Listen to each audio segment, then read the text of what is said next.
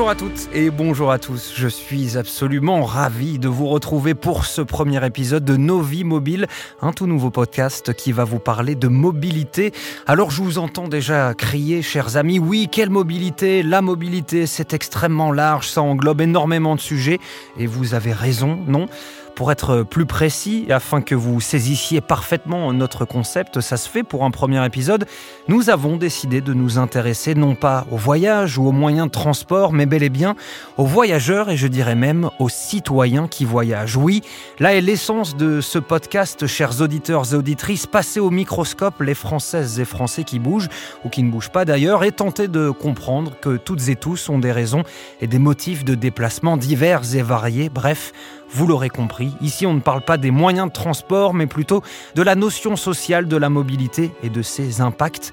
Un bien beau programme, beaucoup trop riche et complexe pour que je m'y attelle tout seul. Alors, afin de faciliter euh, ma quête, j'ai fait appel à Éric Charéron, en charge de la prospective des mobilités et des modes de vie chez Keolis, qui va m'accompagner pour ces six épisodes. Bonjour Éric Charéron, comment allez-vous? Bonjour César, euh, ça va ça va pas trop stresser Si, très vous allez voir pour cet exercice-là. Oui. Ça va très bien se passer. Comme je le disais, vous êtes en charge de la prospective chez Keolis, du coup, et on va rentrer directement dans le vif du sujet avec euh, une première question afin qu'on comprenne bien de quoi il en retourne. Pouvez-vous vous présenter et surtout nous expliquer en quoi consiste votre travail? Bref, c'est quoi la prospective appliquée à la mobilité? Notre thème du jour, c'est les voyageurs plutôt que les voyages, c'est bien cela? Oui, c'est un peu un credo, les voyageurs plutôt que les voyages, parce qu'en fait, dans l'histoire de la mobilité ou dans l'histoire des transports, c'est un peu une logique d'infrastructure, d'ingénieur. C'est-à-dire qu'il fallait comprendre le dimensionnement. Alors, des, des quatre voies, est-ce qu'on construit deux fois une voie, deux fois deux voies? Est-ce qu'on construit un tramway, un métro, un, bus au niveau de service, comme on dit? Donc, on était très focalisé là-dessus. Mais derrière, il y a des gens dire que d'un côté, il y a des flux qui vont servir à dimensionner, mais résumer la mobilité uniquement à un dimensionnement d'infrastructure, même si c'est absolument nécessaire, on passe à côté des personnes qui en fait vont se déplacer pour faire ces mouvements. Et ensuite, derrière ces personnes qu'on va voir qui ne sont pas forcément les mêmes d'un jour sur l'autre, d'une semaine sur l'autre, on va se rendre compte qu'elles-mêmes sont différentes entre elles. C'est-à-dire qu'elles ont des besoins différents, elles ont des vécus différents, des cultures différentes, des appréhensions différentes. Et on va essayer un peu de mieux comprendre tout ça. De se dire, bah, la mobilité, c'est d'abord effectivement une utilité sociale. C'est un bien public universel. Nous devons nous adresser à tout le monde. Et pour ça, il faut comprendre la pluralité des citoyens et des citoyennes qui vivent sur une diversité de territoires pour essayer de leur proposer les meilleures solutions qui vont leur aider à mieux vivre leur vie de tous les jours. Si on prend le cas d'un provincial qui monte à Paris, et là, par exemple, le rugby. On a un rugbyman, ou un ancien rugbyman, qui monte à Paris pour voir un match à Colombes. Pour lui, ça représente quelque chose d'extraordinaire. Son loisir, il le passe à la campagne, faut bien faire prendre enfin ça. Enfin, c'est tout à fait naturel. Il va à ses matchs le dimanche, il a euh, le jambon qui. Euh, c'est l'ennui, ça. Mais non, c'est pas l'ennui. Le Parisien, lui, c'est pour pallier à sa névrose qui va au cinéma Alors là, la névrose, sa névrose. c'est un slogan de marchand de chlorophylle, pour deux. Et cette euh, diversité, justement, pour euh, bien euh, la comprendre, l'idée de votre travail, c'est de justement ne pas essentialiser, sortir un petit peu des moyennes. Oui, ça me paraît assez essentiel parce qu'aujourd'hui, je veux dire, on n'est pas dans une soirée amicale les retraités, les jeunes, les demandeurs d'emploi, voilà, et on fait un peu un certain nombre de généralités. Et c'est un peu facile. C'est-à-dire qu'entre nous, il faut à tout prix, quand on est professionnel et qu'on veut dresser des scénarios pour le futur, parce que c'est ça, en fait, la prospective. C'est essayer de dresser des scénarios sur le futur en essayant de partir de bonnes bases sur le présent. Et si on veut bien comprendre le présent, faut pas essentialiser. Si on dit les jeunes, comme on a tendance, on peut le dire, alors moi, un peu avec l'accent lyonnais, bien sûr, mais je crois que vous avez compris sans besoin de sous-titrage. Mais si on dit les jeunes, ben, dans ces jeunes-là, on ne peut pas les agglomérer. Vous avez 20% d'une tranche d'âge qui ne passe pas le bac. Vous en avez plus de 20% qui sont dans des lycées professionnels, qui vont pas faire d'études longues après et qui vont être assez opérationnels pour travailler dans des métiers. Vous avez ceux qui sont dans des sections technologiques et au final, le bac dit général regroupe moins de 45% des jeunes. Et puis vous avez votre vécu amoureux. Est-ce que vous êtes bien inséré ou en rébellion avec votre structure familiale? Est-ce que vous êtes bien avec votre identité de genre Ou est-ce qu'on se moque de vous pour un certain nombre de trucs? Est-ce que vous habitez une petite commune euh, et que ça vous fait peur d'aller dans une grande ville? Ou est-ce qu'au contraire, culturellement, vous avez l'habitude d'habiter dans une grande ville, peut-être dans un milieu aisé, que d'aller faire un stage Erasmus dans un pays d'Europe Ça vous fait vibrer, alors qu'au contraire, peut-être que quand j'habite euh, Cahors et que d'aller à Bordeaux, ça peut me faire peur. c'est ultra intéressant parce que euh, quand vous parlez de tout ça, il y, a, plein de notions qui ressortent. On va revenir bien sûr sur euh, ces notions dans le détail au fur et à mesure de, de ce podcast. Mais vous parliez de scénario du futur. Donc il y a quand même dans ce que vous faites cette étude des voyageurs en essayant de ne pas essentialiser, en essayant justement de sortir du principe même du flux, une mission d'intérêt public, d'intérêt général, je dirais même. Oui, alors on est investi quelque part, les collectivités avec lesquelles nous travaillons nous confient une mission de délégation de service public. Par nature, le service public, c'est d'essayer de ne laisser personne sur le côté. C'est de l'illettré à l'e-voyageur. C'est quels que soient les âges, quelles que soient les fragilités. Alors, c'est dur à mettre en place parce que ça veut dire qu'il faut se remettre en cause en permanence, mais c'est absolument essentiel. Justement, est-ce qu'il euh, y a euh, quelque chose... Enfin, je vous ai fait une relance, euh, je vous ai en tout cas posé une question, je disais prédire le futur. Et vous avez fait une petite moue, vous m'avez tout de suite repris, puisque je me rappelle quand on a préparé cet épisode, et même j'ai écouté plusieurs de vos conférences qui sont disponibles sur YouTube, vous disiez rester humble face au futur. En quoi cette notion d'humilité, elle est importante dans votre travail? Tout simplement parce que on a toujours tendance à croire que le monde va avancer de manière linéaire. Donc on voit quelque chose et on se dit voilà, ça va aller comme ça. Mais on n'en sait rien. Aujourd'hui ne ressemble pas à ce qui a été imaginé hier, de la même manière que demain a de fortes chances à ne pas ressembler à ce qu'on imagine aujourd'hui. Donc un peu de modestie. Je vais vous donner un exemple. Le président de la République et le président de la SNCF ont fêté les 40 ans de l'inauguration du TGV, de la ligne, alors qui n'était pas totalement Paris-Lyon, mais quasiment Paris-Lyon à l'époque, lancée en 1981. Donc la rame TGV 001, qui est sortie des ateliers Belfort-d'Alstom en 1971, c'était le meilleur de l'industrie aéronautique et le meilleur de l'industrie ferroviaire. Donc c'était des turbines à gaz et c'était une génération de turbotrains. Et donc tous les essais ont été faits sur la base de ce type de véhicule-là. TGV, très grande vitesse, 0, 0, 1.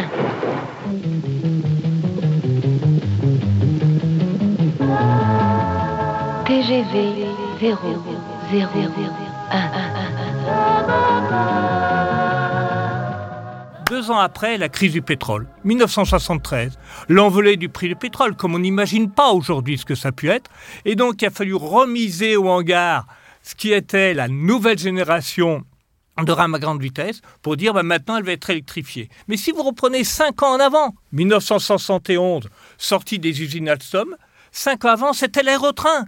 C'était sur les coussins d'air, c'était les 18 km de la voie d'essai qu'il y avait entre Paris et Orléans, qui allait voir ce qu'on allait voir? 20 minutes pour faire Paris-Orléans. Sergi Pontoise euh, jusqu'à Étoile en quelques minutes. c'était ça. On peut encore voir des vestiges d'ailleurs de ce monorail euh, à côté d'Orléans.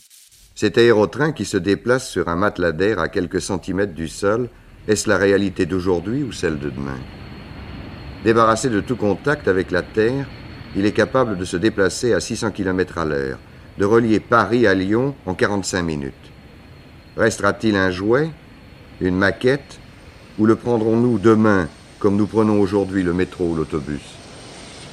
Et pourquoi ne pas imaginer que cette technique de déplacement sur des coussins d'air puisse être utilisé pour d'autres moyens de transport, pour les voitures par exemple. La société fait que par les chocs géopolitiques, par les chocs civilisationnels, parce que des gens vont s'emparer de certaines euh, problématiques, ben, ce qu'on croyait être quelque chose qui allait de soi ben, va subir des contrariétés et en fait les routes vont être différentes. Donc c'est pour ça qu'il faut se préparer intellectuellement à pouvoir envisager plusieurs scénarios. Mais moi, je trouve ça euh, super qu'il y ait cette notion-là, puisque c'est vrai que d'autres se sont euh, risqués à prédire euh, le futur sans jamais vraiment y arriver. Il y a une partie importante de votre travail qui sont les études, et notamment celles réalisées par Chaoscopy. Alors, Chaoscopy, c'est un observatoire des mobilités créé en 2007 et qui est aujourd'hui piloté par la direction de la prospective de Keolis, c'est-à-dire vous, Eric. Avec une équipe. Avec une équipe, bien entendu. Parlez-nous de ces études et dites-nous en quoi, justement, elles sont importantes pour euh, comprendre euh, les modes et les motifs de déplacement euh, des citoyens. En fait, ce qui est peut-être important, c'est de se dire qu'il faut croiser les approches. C'est sans doute l'élément fort, c'est-à-dire qu'à travers une thématique, quelle qu'elle soit, le rapport au digital, la transition démographique, c'est-à-dire que la société de la longévité, les maladies, peu importe, la mobilité, croisons les approches. Il y a déjà tout un tas d'organismes qui font des très bonnes études et qui sont sur la place publique. Imprégnons-nous-en, regardons-les, complétons-les. Ensuite, on fait nos propres études. Certaines sont quantitatives, c'est-à-dire sur un, un nombre d'individus très large, représentatif de tous les territoires, pour essayer de comprendre un peu ce qu'ils vont dire. Mais ça suffit pas, parce que derrière une statistique, quand vous dites moi ça me convient ou ça me convient pas, ce qui est intéressant, c'est de savoir pourquoi.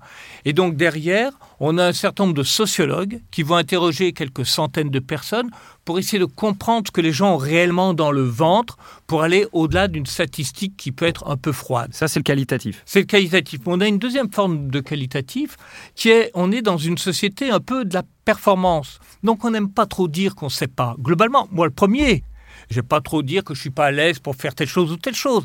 Mais ça peut être aussi si on a un problème d'audition dans le cadre du travail. Ça peut être parce qu'on a un problème d'arthrose. Ça peut être parce qu'on n'est pas à l'aise avec le digital. Donc on n'ose pas trop dire.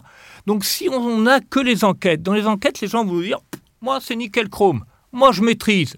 Puis quand vous leur dites, ben maintenant vous faites, expliquez-nous comment vous faites. Et là vous vous rendez compte qu'il y a un grand nombre de personnes qui ne sont pas à la hauteur de ce qu'elles disent. Mais pour ça, il faut arriver à créer la confiance avec des ethnosociologues qui vont les accompagner pour qu'au bout d'une heure, une heure et demie, les gens vous disent, ben voilà, la vraie raison pour laquelle je me déplace pas ou pour lesquelles je préfère prendre ma voiture, c'est celle-ci et non pas celle que j'avais avancée au départ. Mais sauf qu'on ne va pas le dire, parce que ça relève souvent de l'ordre de l'intime, de l'ordre de l'estime de soi, etc. Et c'est ça la notion de croisement mêlé au qualitatif et au quantitatif, c'est croiser ces euh, deux méthodes-là. C'est ça le croisement, Oui, ce que vous euh, appelez le croisement? Entre autres, ces deux approches, plus ça veille, plus l'utilisation des bases de données, quand elles sont utiles, anonymisées.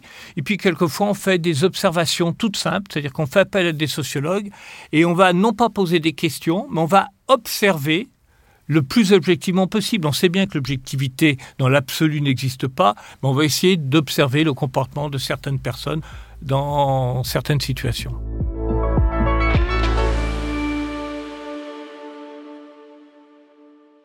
Vous m'avez dit euh, en amont, juste avant d'enregistrer euh, ce podcast, que euh, les, études avaient trois raisons d'être qui étaient argumenter, conforter et se laisser la liberté de faire des découvertes. Est-ce que vous pouvez m'expliquer un peu plus en détail ce que ça signifie? Eh ben, argumenter, c'est-à-dire que certaines fois, on peut avoir des intuitions. C'est-à-dire que, je le dis souvent, il ne faut pas se fier à ce qu'on voit autour de nous. Mais autour de nous, quelquefois, on voit des choses qui peuvent nous interpeller. Donc après, il faut se dire, ben, ce qu'on voit là, c'est important ou pas comme phénomène? Et donc là, ça vaut le coup de lancer une étude pour se dire, ben, cet aspect-là, est-ce qu'il pèse 10, 20, 30, 40, 50% de la population? Donc là, ça vaut le coup et ça va permettre effectivement de conforter quelque chose qu'on avait un peu dans la tête, mais on n'avait pas d'éléments pour le dire. Comme un ça- pressentiment. oui, un pressentiment, une, ce qu'on appelle quelquefois un signal faible. Vous voyez, par exemple, sur le numérique, on sait qu'il y a un certain nombre de signaux faibles actuellement. Une remise en cause, alors plutôt par certains jeunes, plutôt par des jeunes qui se font plutôt des études sur, qui commencent à se poser la question sur le rapport entre le digital et l'écologie.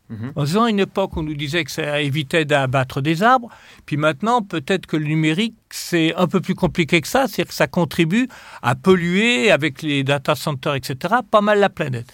En 2016, tous les data centers du monde auraient consommé environ 416 TWh d'électricité. À titre de comparaison, un pays comme la Suisse, en 2016, a consommé seulement 58 TWh d'électricité.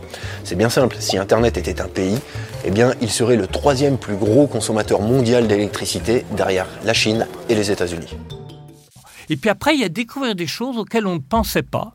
Dire qu'on va faire une étude sur un thème, et dans la discussion, on se laisse la capacité, parce que ce sera très ouvert, tout d'un coup de découvrir quelque chose auquel nous n'avions pas pensé du tout. Et entre, il y a conforter, c'est-à-dire Oui. se rendre compte de quelque chose dont qu'on Oui. connaissait déjà. Absolument. D'accord, très bien. Il y a aussi euh, une autre notion, une autre méthode qui est utilisée euh, dans, euh, dans vos études. On en a parlé également en amont, tous les deux. Je ne veux pas le cacher à nos auditeurs et auditrices qu'on a un Ne petit peu rien sur préparé nos ce podcast. exactement. Vous me parliez d'observation pure. Qu'est-ce que c'est exactement? L'observation pure, par exemple, c'est demander à un sociologue d'aller observer la manière dont les gens attendent au point d'arrêt. Qu'est-ce qu'on a découvert que, pour ma part, alors vous allez dire que je suis un peu simple, mais j'estime qu'à tout âge on apprend, donc euh, c'est très bien. Et pourtant, je suis sensible à ce thème-là. Mais qu'est-ce qu'il nous a dit? Il nous a dit j'ai fait des observations l'été. Et au point d'arrêt, vous avez prévu des abris voyageurs. Et dans ma tête, comme beaucoup de mes collègues, quand on prévoit des abris, c'est pour se protéger des intempéries. Et quand on pense aux intempéries, on pense au vent et à la pluie. D'ailleurs, desquels les abris ne protègent pas toujours de manière. Enfin, disons que ça pourrait être perfectible. Mais quand l'étude a été menée, l'observation pure, en face, il l'a fait en partie l'été. Il nous a dit le problème, c'est que ça ne protège pas d'un phénomène aujourd'hui qui va devenir de plus en plus important, qui est de la canicule et du soleil. Donc des gens, parce qu'ils sont fatigués ou fragiles ou parce qu'ils ont un certain type de vont chercher de l'ombre. Et donc vont un peu au coin de- des bâtiments plus loin. Et comme les arrêts de bus sont entre guillemets facultatifs, ils n'ont pas toujours le temps de se rapprocher du point d'arrêt quand le bus arrive pour faire signe au conducteur qu'ils ont besoin de monter à bord parce qu'ils se sont éloignés pour aller à l'ombre. Vous allez me dire, c'est un exemple simple auquel j'aurais dû penser Ben non, je n'y ai pas pensé avant, avant qu'on fasse ce type d'observation, mais c'est un exemple que je vous donne. On en a vu plein d'autres d'observations de ce type-là. Je vous en donne une qui a beaucoup marqué. On a observé les sorties des centres commerciaux pour se rendre compte que plus des trois quarts des gens qui sortaient des centres commerciaux sortaient sans caddie.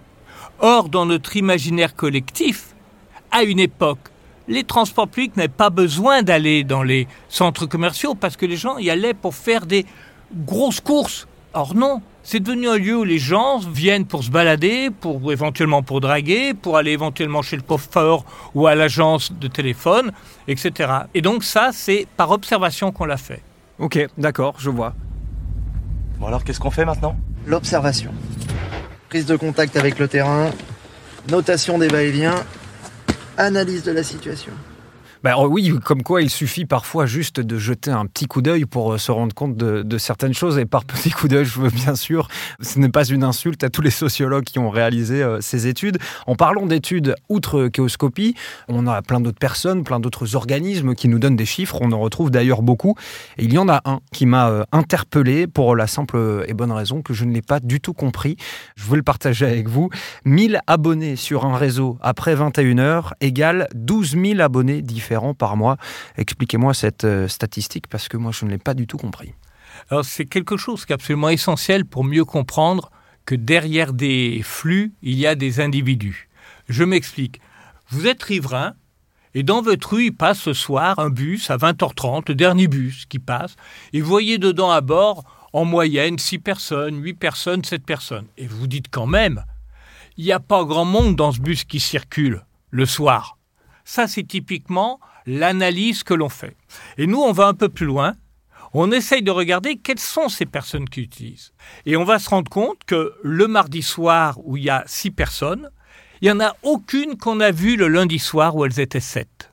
Et quand on va jusqu'à la fin de la semaine, on se rend compte qu'il y a 50 personnes différentes. Alors là, étonnement, on s'est dit, est-ce qu'il s'est passé quelque chose de particulier? Donc on regarde la deuxième semaine et on se rend compte qu'à nouveau, il y a autour de 50 personnes. Et on se rend compte que parmi celles-ci, il n'y en a que 10 qui l'ont utilisé la première semaine.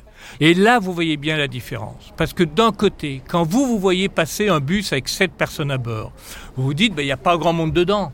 Mais quand vous dites, il va servir à 170 personnes dans le mois, et cette notion-là, elle est essentielle, parce que si on veut bâtir une mobilité vertueuse, ça veut dire qu'il ne faut pas simplement raisonner en flux les 7 personnes qu'on voit en moyenne au soir, dire c'est 170 personnes différentes, et ça, c'est l'utilité sociale du service public de la mobilité. Très souvent, je sais à quelle heure je commence mon service, mais en revanche, euh, je ne sais pas quand est-ce que je termine. Et ça arrive régulièrement que ce soit assez tard, euh, autour de 21h par exemple.